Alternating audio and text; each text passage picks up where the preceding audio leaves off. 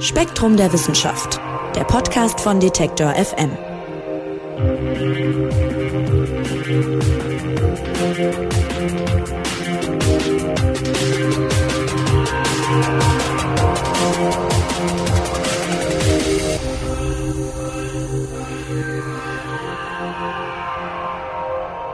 Hallo und herzlich willkommen zur ersten Ausgabe unseres Spektrum Podcasts im neuen Jahr. Schön, dass Sie wieder dabei sind. Wir von Detektor FM, wir wollen auch dieses Jahr gemeinsam mit den Kolleginnen und Kollegen von Spektrum der Wissenschaft spannende Geschichten aus der Welt der Forschung präsentieren und deshalb spreche ich auch heute wieder mit Redakteurinnen und Redakteuren vom Spektrum Magazin über drei besonders interessante Themen aus dem aktuellen Heft. Das gibt's wie immer mit Erscheinen dieses Podcasts jetzt auch im Handel und online zu kaufen, sei an dieser Stelle empfohlen. Bei uns wird es diesmal unter anderem um Astronauten gehen und darum, was ihr Job so mit ihrer Gesundheit macht. Denn Weltraumstrahlung, die ist gar nicht so ohne für den menschlichen Körper, wie wir erfahren werden. Außerdem geht es um einen großen Migrationsstrom nach Europa. Und zwar sprechen wir da über die Zeit vor rund 8000 Jahren, als Bauern allmählich anfingen, die Jäger und Sammler in Europa zu verdrängen. Und unser erstes Thema, das ist das Titelthema des aktuellen Spektrum Magazins. Ja, das hat, muss ich zugeben, gewisse Ängste bei mir ausgelöst. Es geht nämlich in die Tiefen der Mathematik. Es geht um Forschung, die sozusagen an den Grundpfeilern der Mathematik rüttelt. Das ist wahnsinnig spannend, aber vielleicht nicht ganz so leicht zu verstehen für einen wie mich, der in der Oberstufe, das sei hier zugegeben, zwischenzeitlich durchaus mal auf einer 5 stand in Mathe. Aber es gibt zwei Gründe, warum das trotzdem gut gehen wird heute. Nämlich zum einen geht es um Unendlichkeit und das hat ja immer auch irgendwie so einen leicht philosophischen Touch, der ja, vielleicht ein bisschen leichter zugänglich ist. Und zum anderen wird es uns Manon Bischoff erklären. Spektrum-Redakteurin Manon Bischoff ist bei mir am Telefon. Hallo Manon, von einem Homeoffice ins andere. Hallo. Manon, wir wollen über etwas sprechen, das man sich, so heißt es auch im Artikel, eigentlich gar nicht vorstellen kann. Ich bin also sehr gespannt. Lass uns mal ganz grundlegend anfangen. Ich habe gelernt, die Mathematik arbeitet sozusagen mit einem Grundgerüst an Annahmen, sogenannten Axiomen. Wie funktioniert denn das? Und hast du da vielleicht mal ein Beispiel für uns? Ja, also äh, die Mathematik ist so, dass man ein paar Annahmen trifft, also Axiome hat die zum Beispiel, es gibt eine leere Menge oder es gibt eine Menge, die unendlich groß sein kann. Und daraus baut man eben alle Gesetzmäßigkeiten auf. Also man fängt an mit den natürlichen Zahlen, arbeitet sich dann vor zu rationalen Zahlen, die man daraus konstruieren kann. Das alles nur eben mit diesen Grundannahmen und arbeitet sich vor bis in die moderne Mathematik, die halt eben auch Integralrechnung, Geometrie und alles umfasst. Jetzt arbeitet man mit diesem Grundgerüst und kann sich da, soweit habe ich es verstanden, eigentlich ganz gut zurechtfinden in der Welt der Mathematik. Es ist ein Werkzeugkasten, mit dem man arbeiten kann, sozusagen. Der führt normalerweise nicht zu Widersprüchen. Aber dann gibt es immer wieder doch Punkte, wo ja dieses Grundgerüst versagt.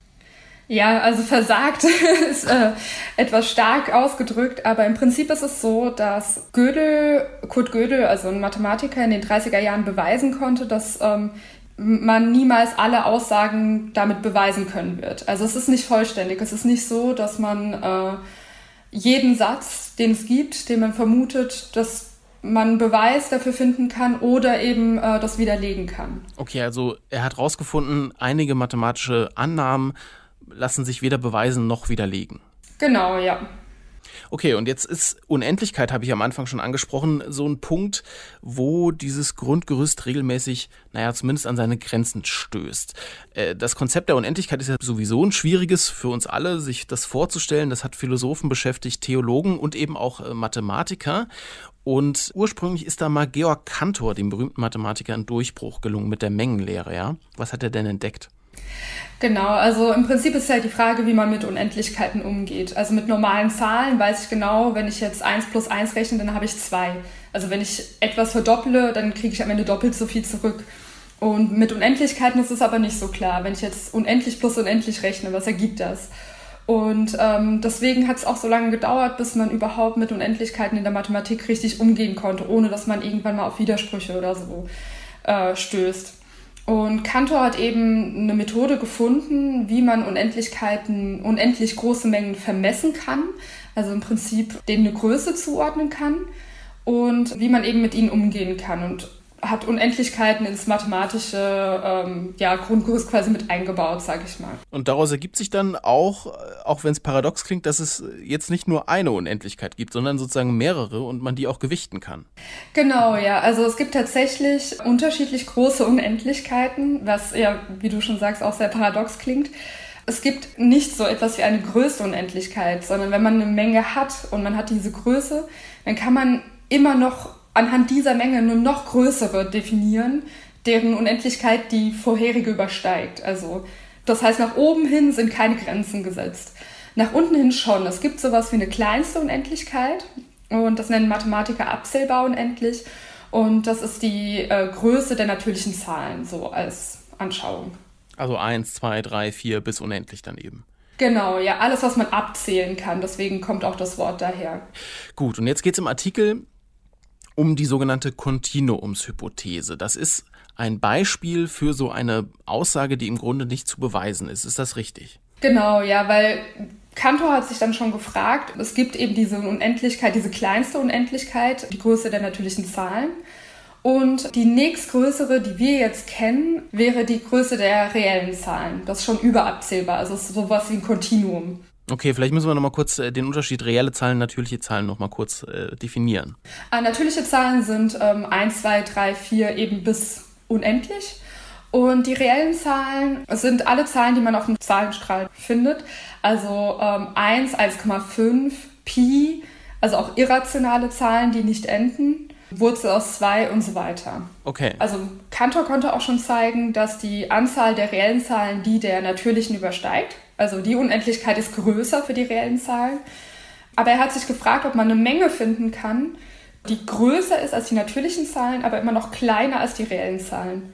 Und er hat ja, Zeit seines Lebens nie eine gefunden und andere auch nicht. Und ja, wie man jetzt weiß, ist es auch nicht weiter verwunderlich, weil man eben mit den Axiomen der Mengenlehre, also mit den Grundannahmen oder die Grundpfeiler der Mathematik, ist es unmöglich zu belegen oder zu widerlegen, dass es eben so eine Menge geben könnte.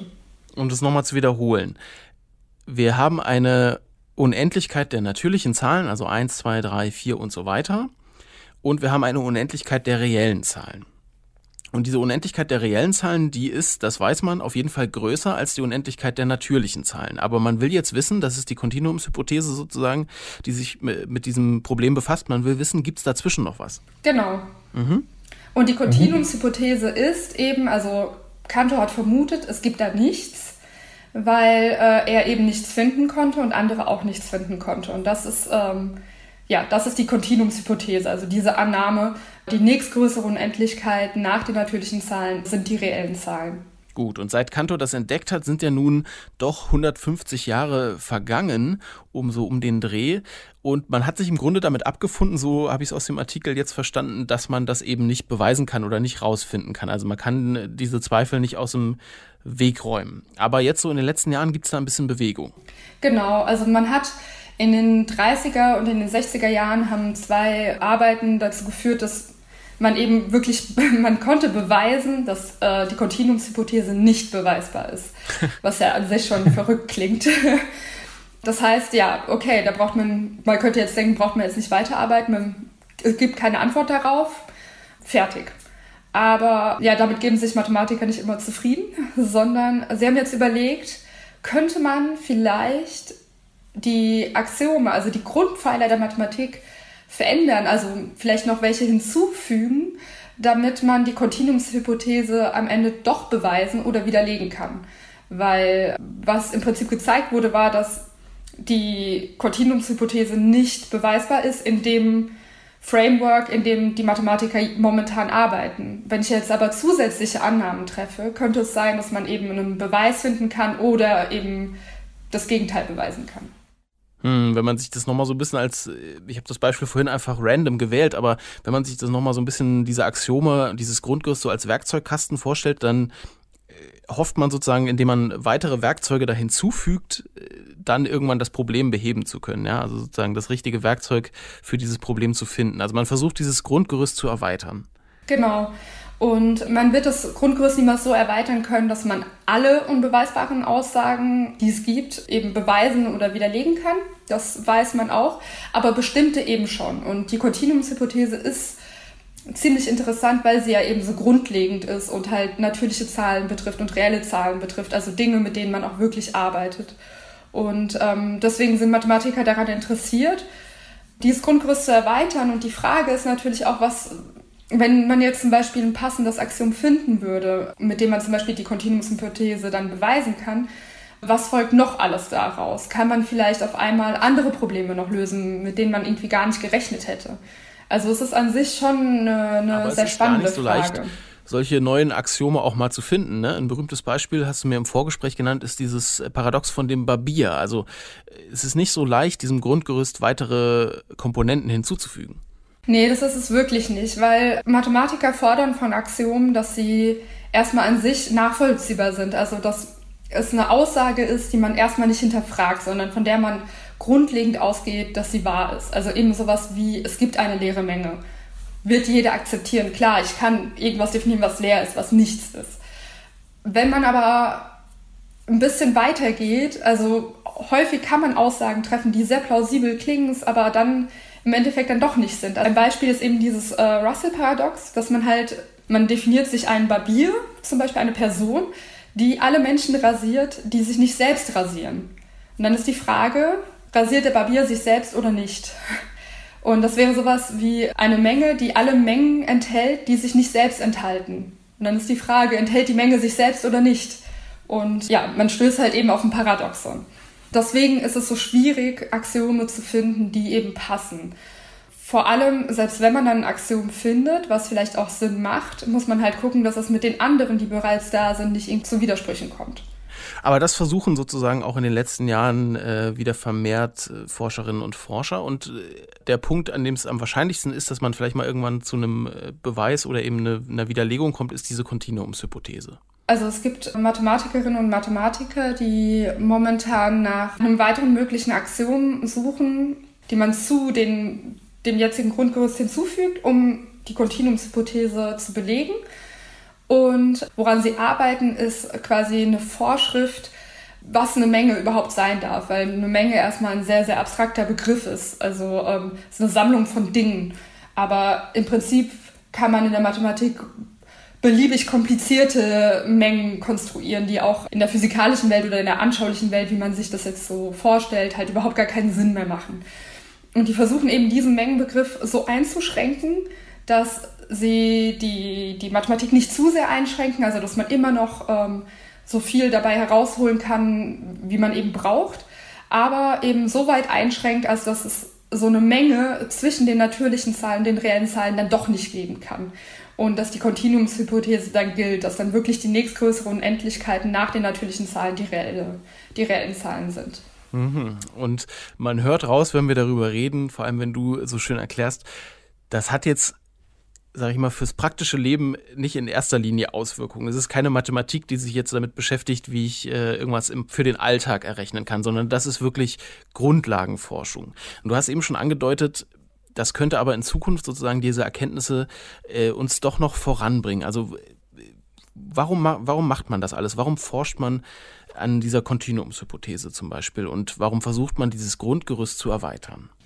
Ja, also wie gesagt, zum einen ist es einfach Grundlagenforschung. Man würde es gerne herausfinden, wie weit man gehen kann, was man alles machen kann. Auf der anderen Seite ist es natürlich interessant, weil es, wie gesagt, es betrifft ja Unendlichkeiten, es betrifft die natürlichen Zahlen, die reellen Zahlen. Die Frage ist, wenn man jetzt auf einmal ein zusätzliches passendes Axiom findet und man sagt, man muss diesen Mengenbegriff in der Mathematik ein bisschen anders definieren, als wir es bisher getan haben. Was ergibt sich daraus?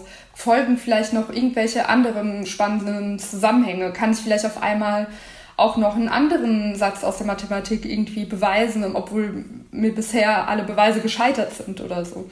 Also jedes Mal, wenn man neue Instrumente oder neue Werkzeuge zur Hand bekommt, kann man auch neue Sachen damit bauen. Und äh, das bleibt natürlich spannend. Es bleibt spannend. Ja, wir wollten Sie jetzt hier im Podcast natürlich nicht mit Formeln und äh, Variablen bombardieren. Ich empfehle aber unbedingt mal ins aktuelle Spektrum Magazin reinzuschauen. Da wird das ganze Thema nämlich noch wunderbar veranschaulicht mit Grafiken und Bildern und eben Formeln. Und da kann man sich das Ganze dann vielleicht noch ein bisschen besser vorstellen. Jedenfalls vielen Dank, liebe Manon, dass du uns das erklärt hast. Gerne. Und wir gehen jetzt von der Mathematik ganz schnell rüber in die Archäologie.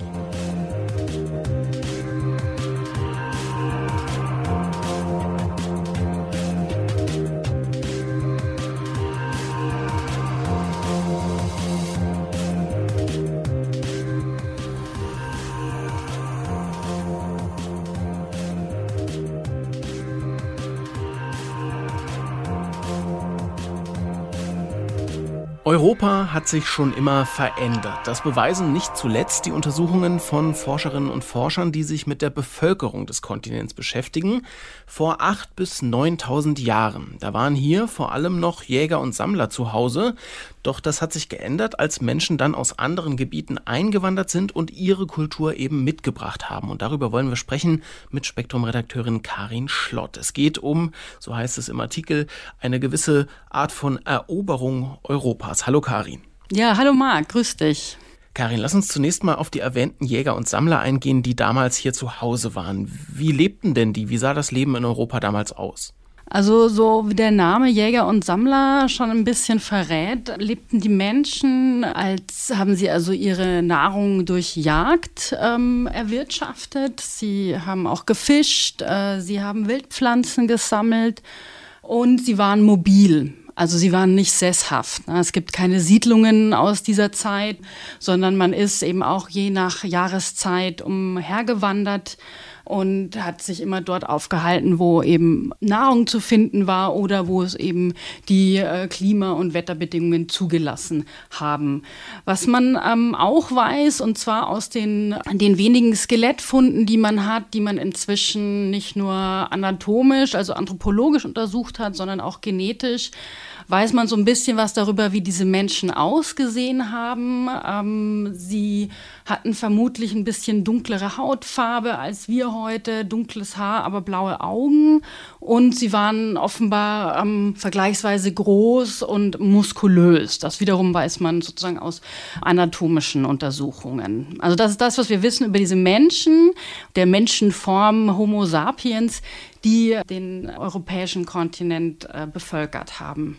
Und jetzt sind wir so vor 8000, 9000 Jahren ungefähr, da kommen neue Menschen sozusagen dazu. Erstmal vielleicht, woher kamen die denn?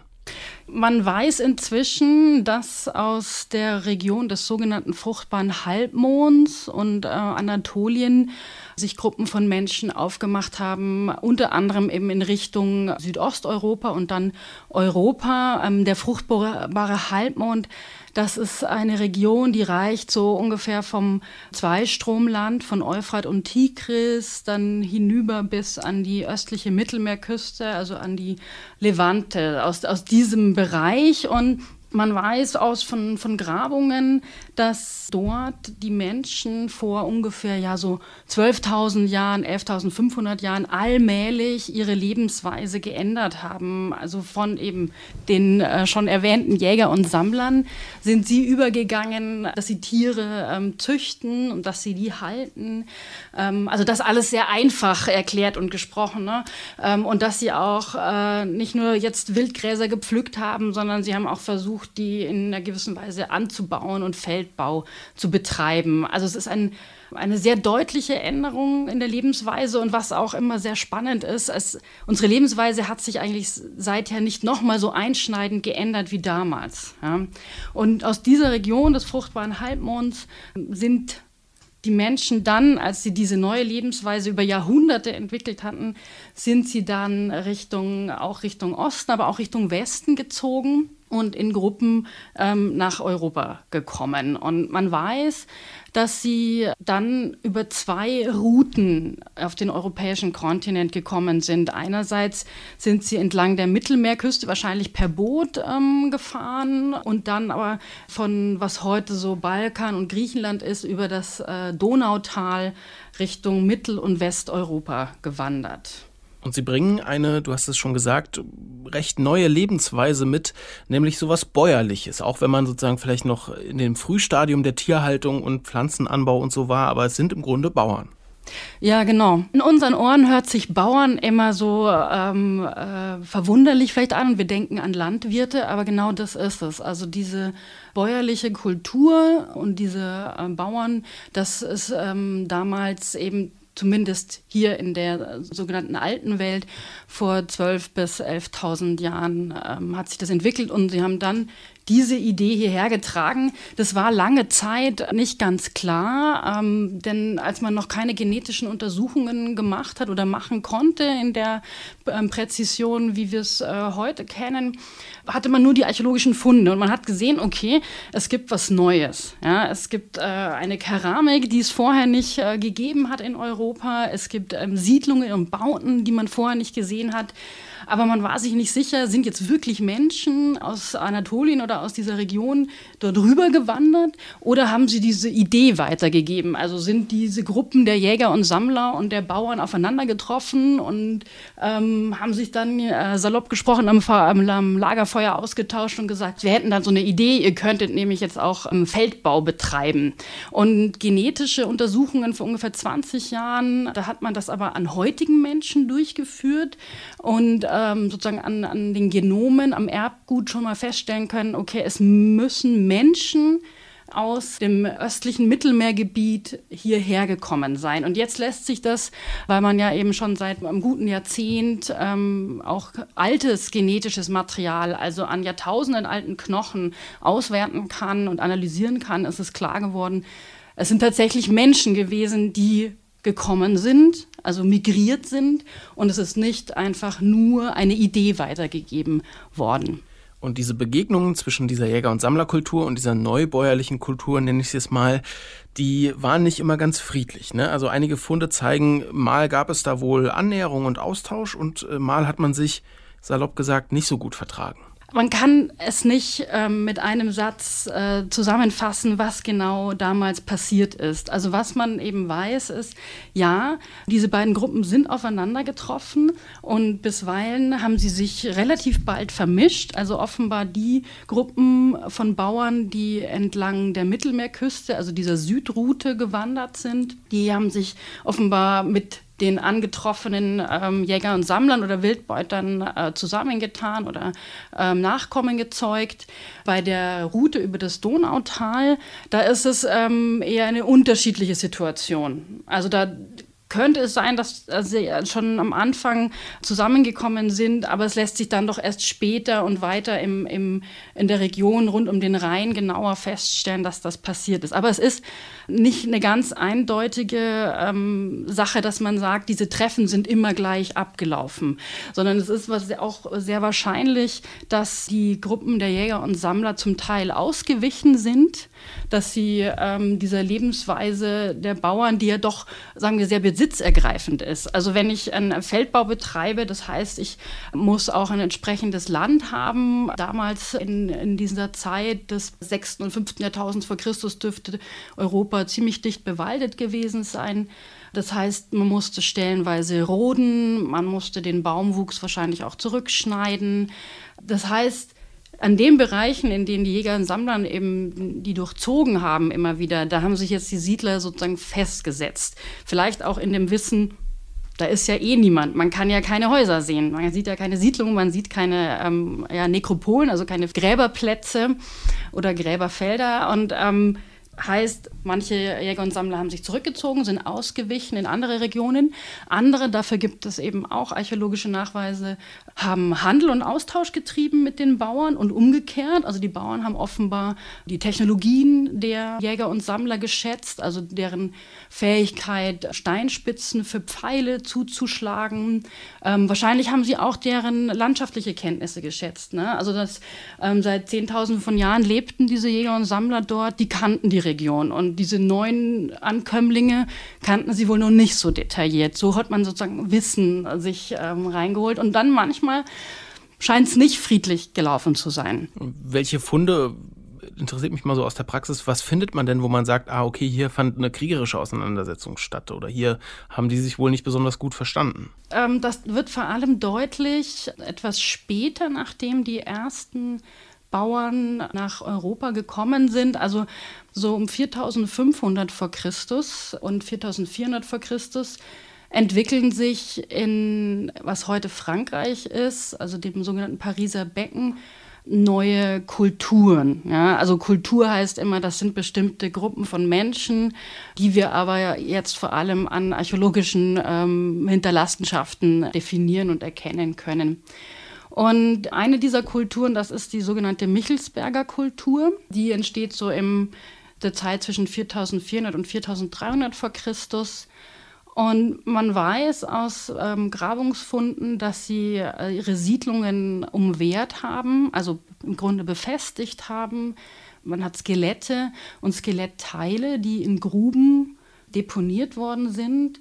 Man hat auch Funde von Gräbern, in denen Bauern bestattet worden sind und daneben andere Menschen, die aber nicht äh, fein säuberlich äh, sozusagen beigesetzt worden sind, sondern etwas verrenkt äh, in, in solchen Grabgruben liegen.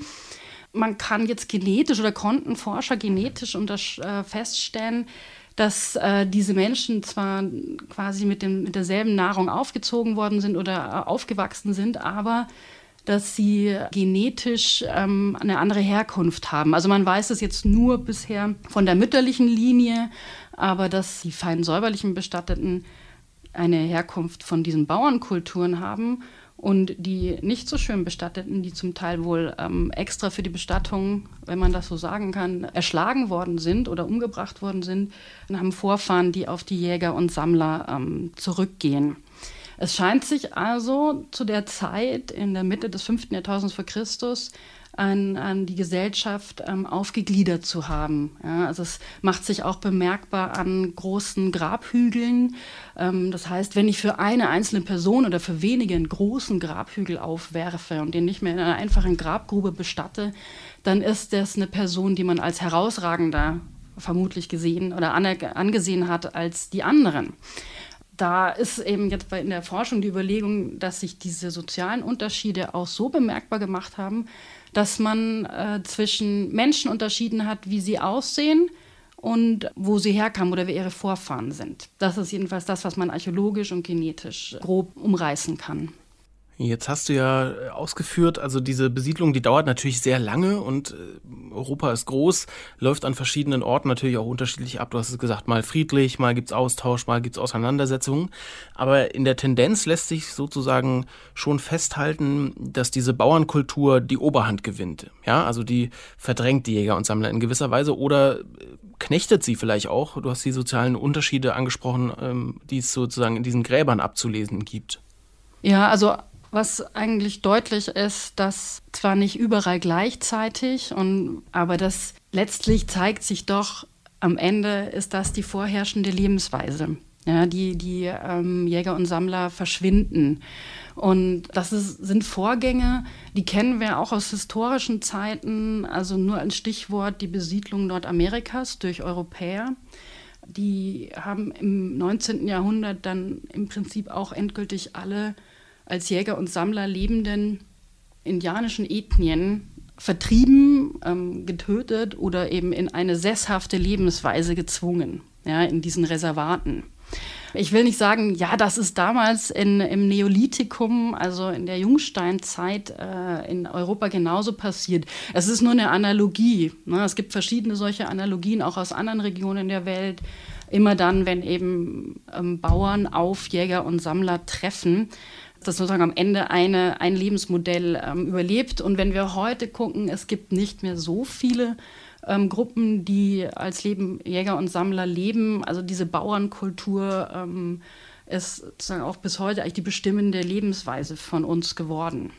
Interessant fand ich im Artikel, dass äh, irgendwann es nochmal so ein kleines Comeback, sage ich mal, der Jäger und Sammler gab, hat man an, an Genmaterial gefunden. Ja, genau. Also das ist, ähm, man geht davon aus, dass sich ähm, sozial was verändert hat. Also so ähnlich wie wir es jetzt gerade über die ähm, soziale Ungleichheit, im, die sich so langsam herausgebildet hat, vermutlich weil man Überschüsse produziert hat und weil man Überschüsse sozusagen ähm, anhäufen konnte und sich manche davon eben in einer sozialen Hierarchie an die Spitze begeben konnten. Und dann gibt es Leute in diesen Bauernkulturen, die sind eben eher am Ende der sozialen Leiter und die suchen sich dann Gefährten unter ähm, Gruppen, die ihnen sozial ähnlich sind. Und das ist eine mögliche Erklärung von Forschern.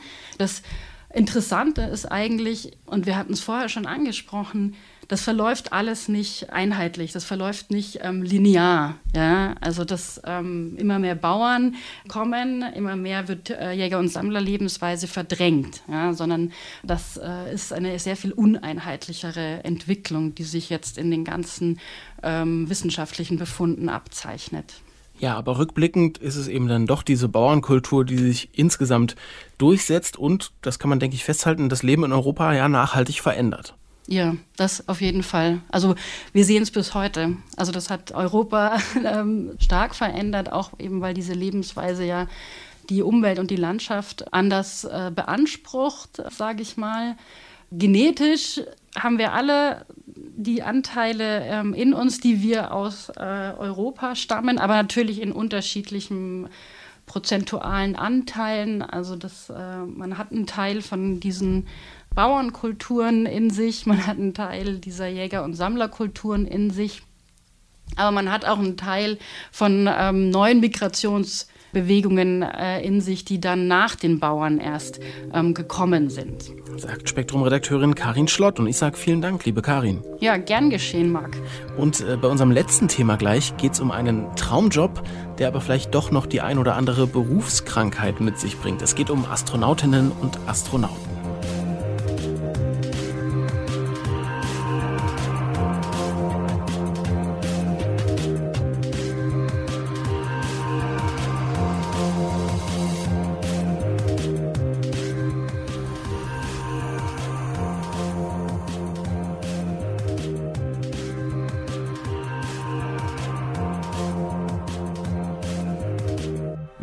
Kinder fragt, was sie mal vom Beruf werden wollen, dann werden viele sagen Astronaut oder Astronautin. Kein Wunder, weil viel höher hinaus geht es, auch wörtlich gesehen, in der Karriereleiter ja kaum. Und ja, mal das All zu sehen, das wäre schon was, oder? Was meinst du, lieber Frank? Ja, ganz klar, das wäre bestimmt sehr aufregend. Ja, Spektrum-Redakteur Frank Schubert ist am Telefon und Frank, ihr habt für die aktuelle Ausgabe ein Interview gemacht und zwar mit Christine Elisabeth Hellweg. Die leitet die Abteilung Strahlenbiologie am Institut für Luft- und Raumfahrtmedizin des Deutschen Zentrums für Luft- und Raumfahrt. Und diese Frau Hellwig befasst sich mit etwas, über das ich noch nie nachgedacht habe. Ich habe es vorhin etwas flapsig Berufskrankheit genannt, aber im Grunde stimmt es.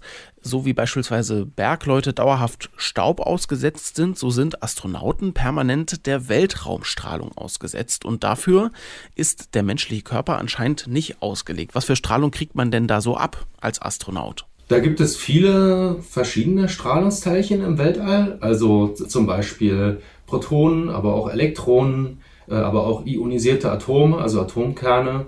Und daneben natürlich auch noch äh, so Photonenstrahlung wie Gammastrahlung und Röntgenstrahlung. Also es gibt äh, diverse verschiedene Strahlungsarten im Weltall und viele von diesen Teilchen haben hohe Teilchenenergien und ähm, sind deshalb ionisierend. Also wenn die auf Materie treffen, also zum Beispiel auf biologisches Gewebe, dann erzeugen sie Ionen und diese Ionen, ja, die richten so einiges an im biologischen Gewebe und das kann für uns dann eben auch schädliche Effekte haben. Also diese Strahlung ist regelrecht gefährlich. Ja, auf jeden Fall. Gut, jetzt gibt es im Text das Beispiel eines Besatzungsmitglieds der ISS, der Internationalen Raumstation. Da ist mal berechnet worden, was man denn da so abkriegt bei einem Aufenthalt und auch wovon das abhängt, wie hoch die Strahlenbelastung ist. Ja, also bei einem Aufenthalt von sechs Monaten auf der ISS, auf der Internationalen Raumstation, bekommen Astronauten im Schnitt so um die 120 Millisievert ab. Millisievert ist eine Einheit der Strahlungsdosis. Wie viel sind 120 Millisievert? Das ist eine ungefähr 250 mal so hohe Dosis, wie als würde man sich sechs Monate in Köln aufhalten.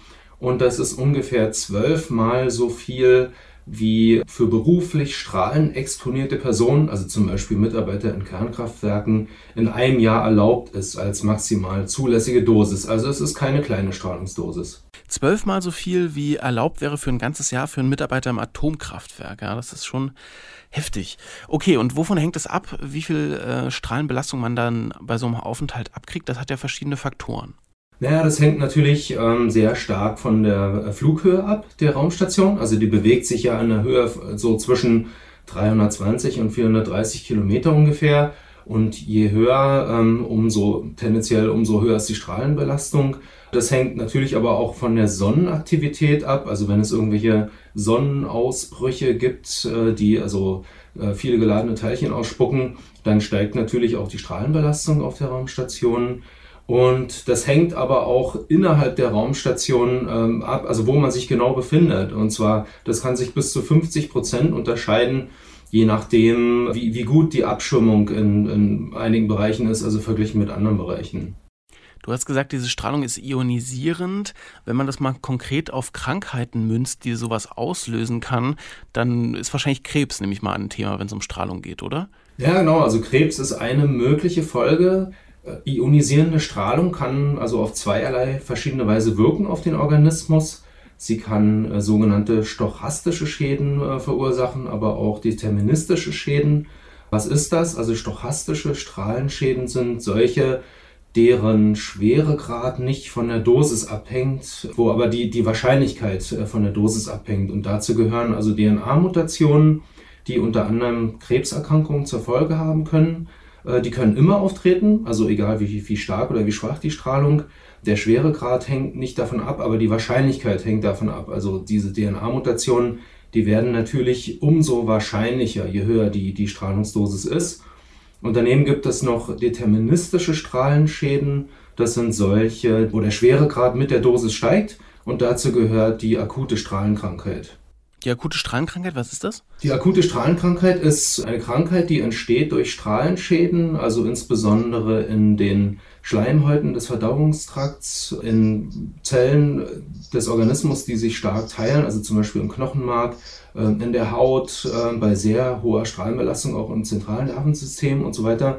Und die akute Strahlenkrankheit, ähm, die verläuft unterschiedlich schwer, je nach Dosis, äh, die man empfangen hat. Also das kann sozusagen von Fieberunterbrechen bis hin zum Tod gehen. Ja, und wenn wir jetzt nochmal zurückgehen, zum Beispiel einer solchen ISS-Mission, da steht im Artikel, hat man ausgerechnet, das Krebsrisiko steigt bei so einer Mission um bis zu zwei Prozentpunkte. Das ist ja schon krass. Aber gleichzeitig haben Untersuchungen bei US-Astronauten auch gezeigt, dass die seltener Krebs bekommen als Menschen aus der Normalbevölkerung. Wie passt das denn zusammen? Naja, Astronauten werden ja ausgewählt. Also die sind ja jetzt nicht unbedingt repräsentativ, sage ich jetzt mal, für den Durchschnittsbürger, wenn man das mal so sagen darf. Also Astronauten sind überdurchschnittlich gut konstituiert, sie sind überdurchschnittlich gesund, sie trainieren äh, intensiv und ähm, deshalb, wenn sie ihre Mission antreten, dann sind sie in aller Regel bei überdurchschnittlich guter Gesundheit und erkranken deshalb natürlich auch seltener als ähm, andere Menschen. Und deswegen sind bei denen auch äh, Krebserkrankungen seltener. Allerdings verglichen mit ihren Kollegen, die am Boden bleiben, also die nicht, in den, äh, nicht ins All fliegen, bekommen sie etwas äh, häufiger Krebs, allerdings nicht äh, statistisch signifikant. Ja, generell fehlt es an Langzeituntersuchungen, heißt es auch im Artikel, oder wird da moniert, ja. Finde ich auch erstaunlich bei einem Bereich, wo ja, also wenn ich jetzt an Raumfahrt denke, ja doch alles genauestens durchdacht und auf, äh, auf Forschung alles basiert, dass da äh, Langzeituntersuchungen fehlen. Woran liegt das? Naja, ähm, dass es an empirischen Daten fehlt, ist jetzt gar nicht so sehr erstaunlich, denn wenn man sich jetzt fragt, wie wirken Strahlen auf den menschlichen Gesamtorganismus, dann kann man das ja nicht experimentell untersuchen. Also das verbietet sich ja aus ethischen Gründen, dass man Menschen bestrahlt und guckt, was passiert da.